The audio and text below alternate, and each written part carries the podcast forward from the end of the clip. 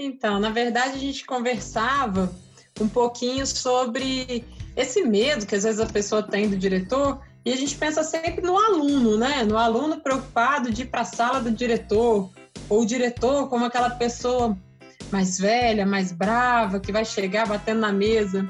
E aí, quando a gente estava nesse bate-papo, eu lembrei de uma situação com o professor de Química, Wilson Leles, professor maravilhoso aqui da rede, e a gente trabalhou junto há muito tempo atrás, e ele fez uma experiência de Química que ele juntava alguns gases e dava um cheiro de pum. Só que era um cheiro de pum sinistro. E a escola ficou empesteada e os meninos começaram a correr e querer saber o que, que, tinha acontecido. Foi uma coisa horrorosa na escola. E aí eu lembro da cara dele, da preocupação, na época não era diretora, mas da preocupação da diretora do quanto aquilo tinha interferido na rotina de todo mundo, porque todos os estudantes saíram de sala, ninguém queria ficar na escola, foi uma confusão e ninguém sabia de onde vinha aquele cheiro tão podre. E era o meu amigo Wilson, professor de química, fazendo bagunça. Eu sou a Dani. Eu sou a Bia. E eu sou o Lucas. E está começando mais um episódio do Um Dia Pode. Bem que podia ter dinheiro para comprar um videogame. Bem que podia um dia não existir mais crianças passando fome no mundo. Bem que podia um dia toda criança poder sonhar. Bem que podia um dia. Bem que podia um dia. Bem que podia. Bem que podia. Um dia pode.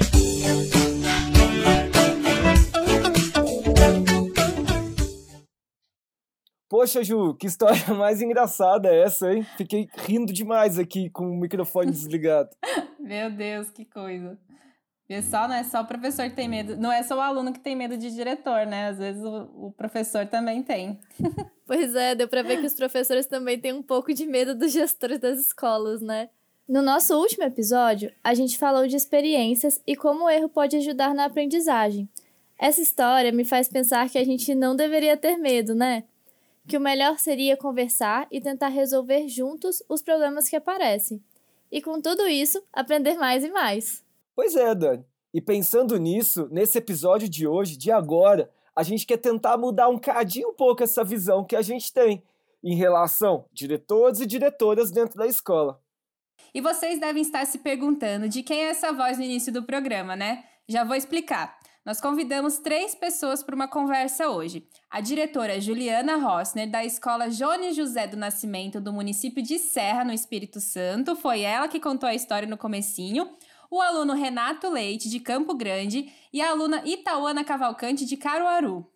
Sejam muito, muito, muito bem-vindos ao nosso Um Dia Pode, que é o nosso podcast. E o programa vai ser um cadinho diferente. Hoje são os alunos que vão perguntar para a diretora Juliana. E nós, os hosts, vamos ficar aqui, observando e mediando essa relação. Vocês podem se apresentar para a gente de casa, galera? Eu sou Juliana, sou diretora da Escola Jones José do Nascimento, Central Carapina, Serra, aqui no Espírito Santo. Estou muito feliz de estar aqui nesse bate-papo, conversar um pouquinho com os alunos e entender o que, que eles pensam que faz um diretor escolar. Meu nome é Tauana, eu tenho 14 anos, eu estudo na Escola Margarida Miranda. É, minha professora é Yuli e eu sou de Caruaru, né, Pernambuco, e acho que só. Meu nome é Renato Leite, eu tenho 16 anos, eu moro na Campo Grande, MS. Sou aluno do, da Escolada Teixeira. Minha professora é a Bruna. Nossa, eu tô muito animada para essa conversa. Ah, eu também. Mas antes eu queria saber de vocês como vocês costumam chamar essa pessoa na escola? De gestora ou diretora? Renata e Tauana, vocês conhecem como diretora e Juliana, você costuma ouvir ser chamada de diretora ou de gestora? Então, aqui no estado a gente ainda fala que é o diretor, mas isso está mudando, né? Hoje é mais adequado, mais propício a gente falar de gestor escolar. E você, Renato, como você conhece aí na sua escola? Como diretor ou gestor? Diretor. E você, Itauana? Que é diretor também. É, na minha escola a gente também usa diretor normalmente. É, eu também costumo ouvir diretor. Eu ia falar que é uma questão mesmo de concepção, né? Na verdade, na ideia de gestão hoje, de uma coisa mais partilhada, mais democrática, de uma coisa mais é, coletiva. o diretor era uma figura única ainda, né? Centrado muito na visão empresarial da educação, naquela questão de você ser o cara ou a cara que resolve. E hoje a gente não busca isso. Sim, lá no, no Maranhão tive várias surpresas, porque lá em, aqui em Minas, atualmente estou em Minas, uh, a gente fala diretor, diretora. Lá é gestor, gestora, não é uniforme, é farda, é uma coisa que eu ainda não superei, estou desenvolvendo esse aprendizado, mas são, são diferenças, são, são muito constantes, assim, né? E cada escola é um universo, é um universo, gente, é um universo cada escola. Eu ainda estou tentando superar isso. Gente, eu sei que hoje vocês que vão fazer as perguntas, mas eu queria saber como é que vocês, Itauana e Renato, imaginam que é o trabalho de um gestor escolar? O que vocês acham que um diretor faz? Bom, eu acho que ele conversa com os pais das da, tipo dos alunos, ele também a tipo assim chega alimento do governo e é, uniforme dos alunos, ele que vai lá se responsabilizar, assim, na nota lá, e tá chegando do governo. Eu imagino isso. Eu acho que o diretor, ele cuida de praticamente todas as áreas da, escola, tanto na parte dos alunos, tanto no parte de qualquer pessoa que habita ali na escola. Na parte da merenda, ele sempre está ali para fiscalizar se está chegando tudo certinho, como é que está indo.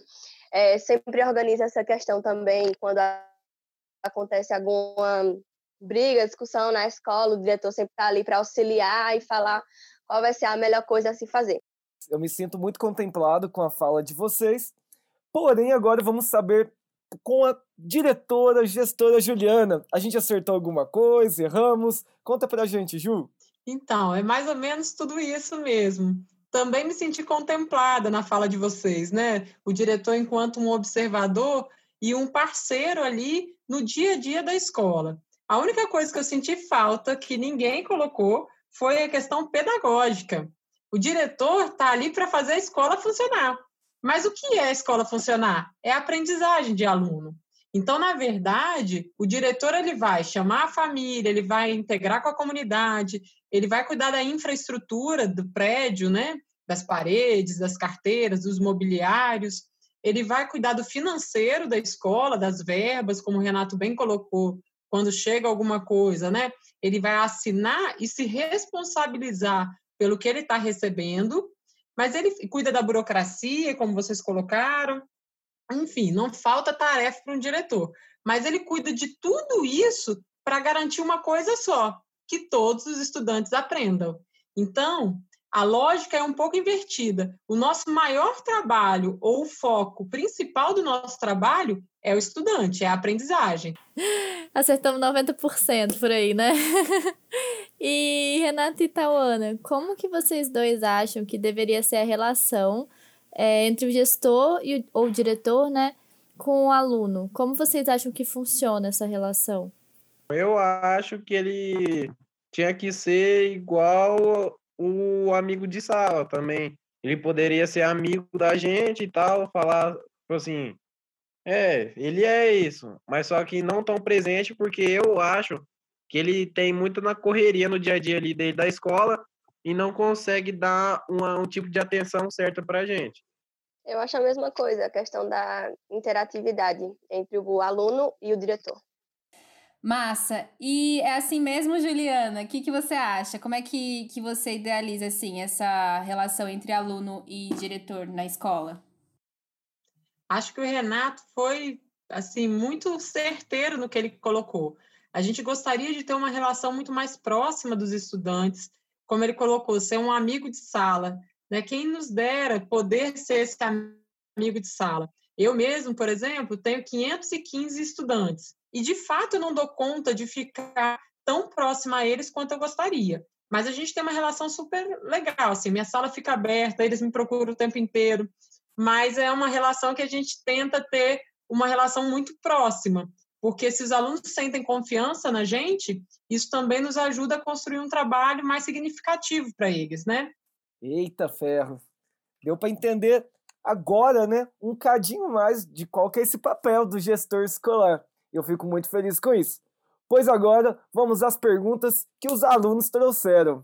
Vamos para essa segunda parte, beleza? Então, diretora, eu queria saber se existe algum programa de acolhimento para os novos alunos?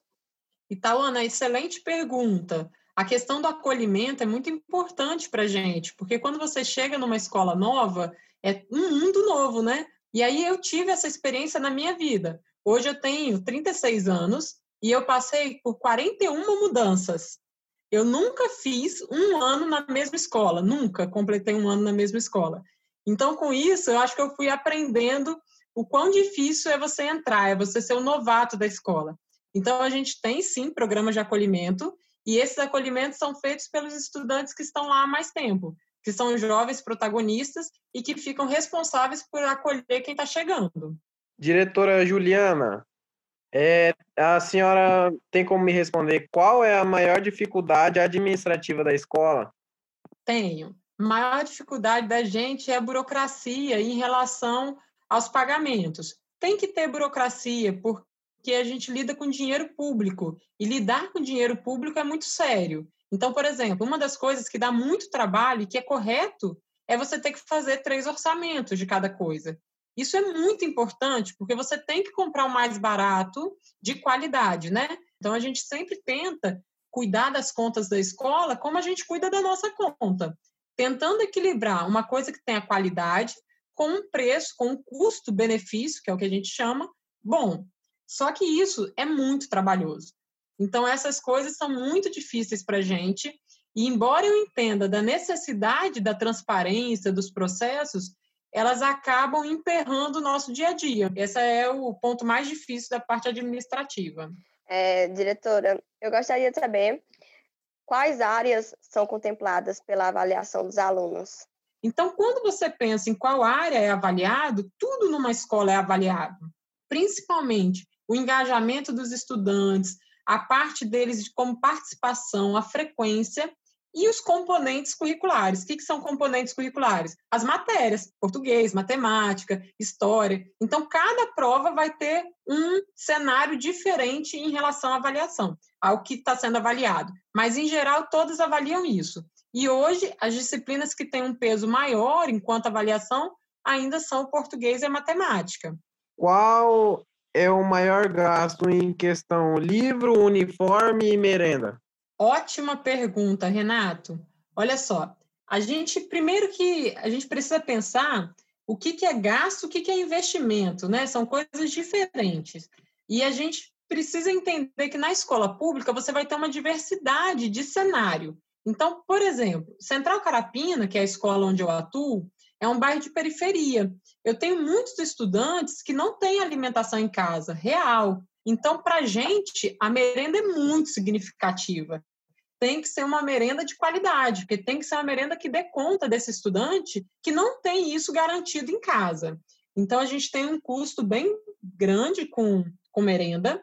O livro didático, ele hoje é um programa federal, né? É um programa que vem do governo, então a escola não gasta com livro didático. Diretora, eu gostaria também de saber como é que asseguram a comunicação entre a escola e a família. Eu vou deixar uma coisa aqui para toda escola pensar. Para que, que a gente quer falar com a família? O que, que a gente quer falar com a família? Porque eu acho que a família e a escola é uma parceria fundamental. Dá super certo. E eu preciso, de fato, ter a família perto da gente. Mas muitas vezes a escola chama a família para tentar resolver um problema que é da escola, não é da família. A gente usa tudo para fazer contato com a família: redes sociais, telefone, e-mail, Facebook, Insta como também rádio comunitária, e se precisar é a perna. A gente vai até a casa da família para tentar entender o que está rolando. Agora, nós temos uma boa participação da família, porque nós mudamos a forma de nos comunicar. Então, hoje, eu não chamo família para eu reclamar de aluno, porque isso ela já estava acostumada e está cansada. A gente chama a família para elogiar, para parabenizar no que é possível e para pensar junto uma estratégia em como enfrentar o problema que aquele aluno está, de alguma forma, trazendo. Se eu fosse aluno, sabe o que eu ia querer saber? Se o diretor não perde a paciência, não tem hora que ele tem vontade de arremessar um aluno à distância. Bem, Porque todo, vocês toda... provocam. não provoca?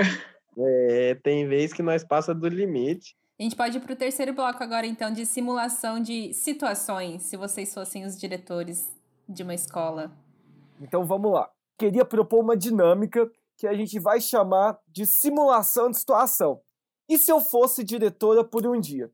E como que isso vai funcionar? A gente vai trazer uma situação para vocês e aí vocês respondem o que fariam se fossem os gestores da escola. Em que situação aconteceu? Pode ser? Pode, Boa. pode. Boa, vamos lá então. Primeira pergunta. O que vocês fariam se um dia um aluno pedisse para que parte da verba escolar fosse usada para instalar uma máquina de sorvete no pátio da escola? Eu acharia desnecessário isso, porque na escola a gente tá lá para estudar, não para comer. Eu acho que não seria totalmente necessário colocar uma máquina de sorvete, porque a escola é um meio que a gente está ali para estudar e não precisa disso. Aham, e eu acredito na resposta. E eu acredito em vocês. Aham, Adorei as Renato e respostas, Tauana. gente. Eu aposto que se fosse respondendo como aluno, seria a resposta totalmente diferente. E aí, Juliana, seria possível colocar uma máquina de sorvete no pátio da escola? Seria desejoso, seria uma delícia. E eu adoraria ter um festival de sorvete todo dia. Mas a gente sabe que a legislação não permite. Você tem uma questão nutricional também para o que vai ser oferecido para os estudantes. Quem não ia querer sorvete no pátio, né? Pelo amor de Deus. E agora vamos lá. E o que vocês fariam, se fossem gestores, né, igual a gente está brincando aqui, se os alunos se organizassem e fizessem uma petição? E nessa petição, né, que é um documento todo formal, para que eles pudessem, uma vez por semana, ter aula ao ar livre. O que vocês fariam? Eu, no caso, se eu fosse um diretor, eu permitiria, porque além de o aluno aprender mais coisas a ser ao, tipo assim, ao ar livre, que vai estar com várias pessoas ao seu redor, eu acho que geraria mais conhecimento entre o professor que estaria ali explicando aos alunos e aos alunos que estariam ao redor. Bom, essa aula em a- a- ao ar livre, bom, eu como aluno eu queria, assim, Muito bem. Eu também penso isso, gente. Enquanto gestora, eu não só permito, como incentivo essa prática. A gente precisa entender que a aprendizagem ela não está presa na sala de aula. Então, hoje, nas teorias pedagógicas, né, nas teorias de aprendizagem, a gente pensa que a aprendizagem ela acontece de diversas maneiras. Tem gente que aprende mais ouvindo, tem gente que aprende copiando, tem gente que aprende experimentando, e tem gente que aprende participando coletivamente de reuniões e tudo. Então, eu acredito muito que essas aulas externas ao ar livre, elas proporcionam uma rede de aprendizagem, porque você está ali para trocar com o outro. Como o Paulo Freire já nos ensinou, é possível dar aula à sombra de uma mangueira. Nossa, eu ia amar ter aula embaixo da árvore. Imagina que delícia. Nossa, eu também. Bom, próxima pergunta. O que vocês, enquanto gestores, fariam se percebessem que o ano letivo está prestes a começar, mas ainda não chegou material didático para todos os alunos? eu passaria slide para eles no, na máquina lá, na frente lá do quadro, enquanto não chegava os livros, e dando atividade escrita no quadro, copiando. Essa questão a gente teria que improvisar durante o tempo que os materiais fosse necessário para as aulas aconte- acontecer não chegassem. Então a gente usaria essa essa tática de, da dinâmica da gente fazer com os alunos, mas também os materiais também não iam chegar assim do nada. Então a gente teria que conversar com órgãos responsáveis, que no caso do livro é o PNLD, e procuraria saber com ele informações, porque o livro não tinha chegado, Muito bem, meninos. Vocês estão prontos para ser diretor, viu? É isso mesmo. A gente tem todo ano uma questão de falta de livro didático. Isso é muito comum nas escolas públicas, porque você depende da devolutiva do estudante do ano anterior, né? O mesmo livro ele é usado por alunos diferentes. Então você tem que ter um controle muito grande na escola para que você tenha essa devolutiva. Você tem os órgãos federais que encaminham esses livros, então eles encaminham baseados no censo e é sempre no censo do ano anterior.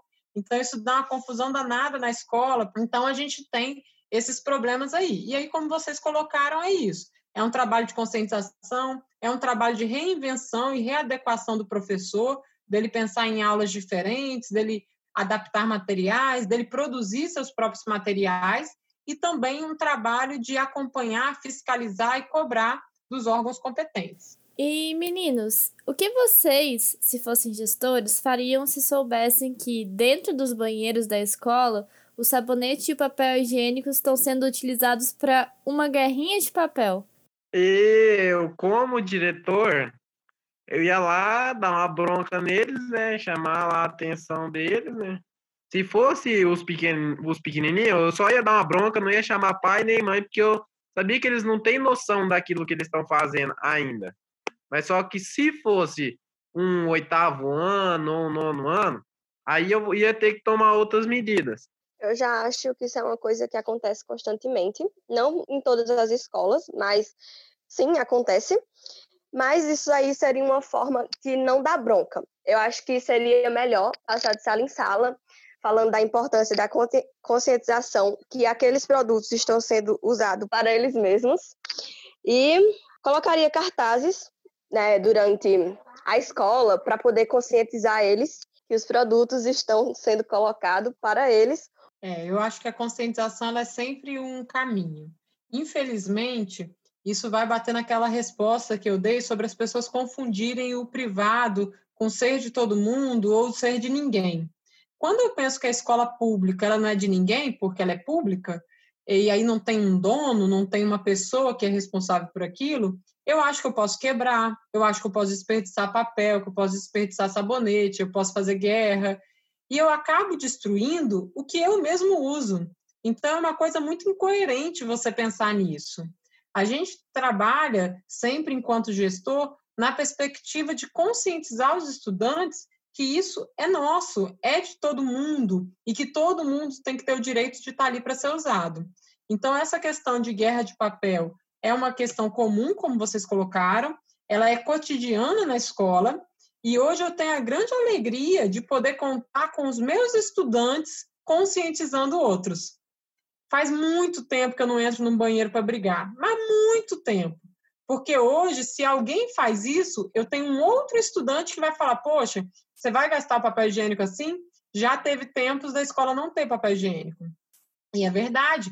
Quantas escolas desse Brasil a gente sabe que não tem verba para comprar papel higiênico ou não conseguem manter isso? Então, a gente que tem, vai deixar isso ser feito de bolinha de papel? Qual é o sentido? Existem brincadeiras mais prazerosas, é o que eu falo com eles. Eu acho que a gente precisa botar a mão na consciência e pensar: ah, essa brincadeira eu achei graça, ah, eu ri, beleza. Mas qual outras oportunidades eu tenho dentro da escola de brincar, de rir, sem causar prejuízo a nenhuma pessoa ou a nenhum material?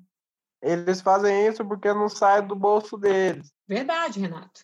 E é isso que a gente precisa pensar. Sai do bolso de todo mundo, porque todo mundo paga muito imposto. Bom, essa foi a nossa última simulação. Foi muito legal ouvir as perspectivas de vocês, que mesmo sendo às vezes muito diferentes, elas se encontram em algum ponto, né? Acho que todo mundo que está aí dentro de uma escola, seja como aluno, seja como gestor, como professor, é, consegue no fim se encontrar em um mesmo ponto de vista. Isso foi muito legal. É mesmo. Até eu fiquei pensando o que eu faria em alguns casos. É muito difícil ainda pensar em como equilibrar aquilo que a gente tem vontade de fazer e aquilo que a gente de fato pode fazer, né? Bom, pessoal, estamos chegando ao fim de mais um episódio, mas antes de nos despedirmos, nós queríamos convidar vocês para participar do nosso momento Um Dia. Nesse momento, a gente compartilha qual é o nosso maior sonho, que chamamos aqui no nosso podcast de nosso Um Dia. Por exemplo, meu um dia é que todas as crianças tenham as mesmas oportunidades. Mas pode ser sobre qualquer coisa que vocês sentirem aí no coração. Então eu queria saber qual é o um dia de cada um de vocês. Momento um dia. O meu um dia seria que o Brasil deixasse de ter tanto racismo. O meu um dia é que todos os moradores de rua do Brasil tenham que comer. Que lindo. Difícil falar depois de vocês, viu? Porque a gente precisa que um dia vocês estejam no poder e consigam fazer políticas públicas para resolverem problemas tão estruturais. Eu quero que um dia essa juventude tenha reconhecimento e voz e consiga fazer a diferença num país tão bonito quanto o nosso, um país tão rico de possibilidades e que precisa ser tratado com mais carinho, mais respeito e responsabilidade. Ah, que show! Juliana, Renato e Tauana, muito obrigada por estarem com a gente no episódio de hoje. A gente estava muito animado para gravar com vocês. A gente estava aqui ansioso a semana inteira esperando para chegar o dia de hoje. Aliás, falando nisso, seria muito legal se você que está ouvindo a gente compartilhasse conosco as suas soluções para algumas das situações citadas aqui. O que, que vocês acham? Boa! Para isso, é só ficar ligado lá no nosso Instagram, que é arroba um dia pode com demudo no final, sem E ou I que nós vamos propor algumas interações desse tipo para conhecer um pouquinho mais as suas ideias e poder, quem sabe, né, ajudar nesse trabalhinho de formiga que é a educação. Esperamos vocês nas nossas redes sociais e também no nosso próximo episódio. Até lá!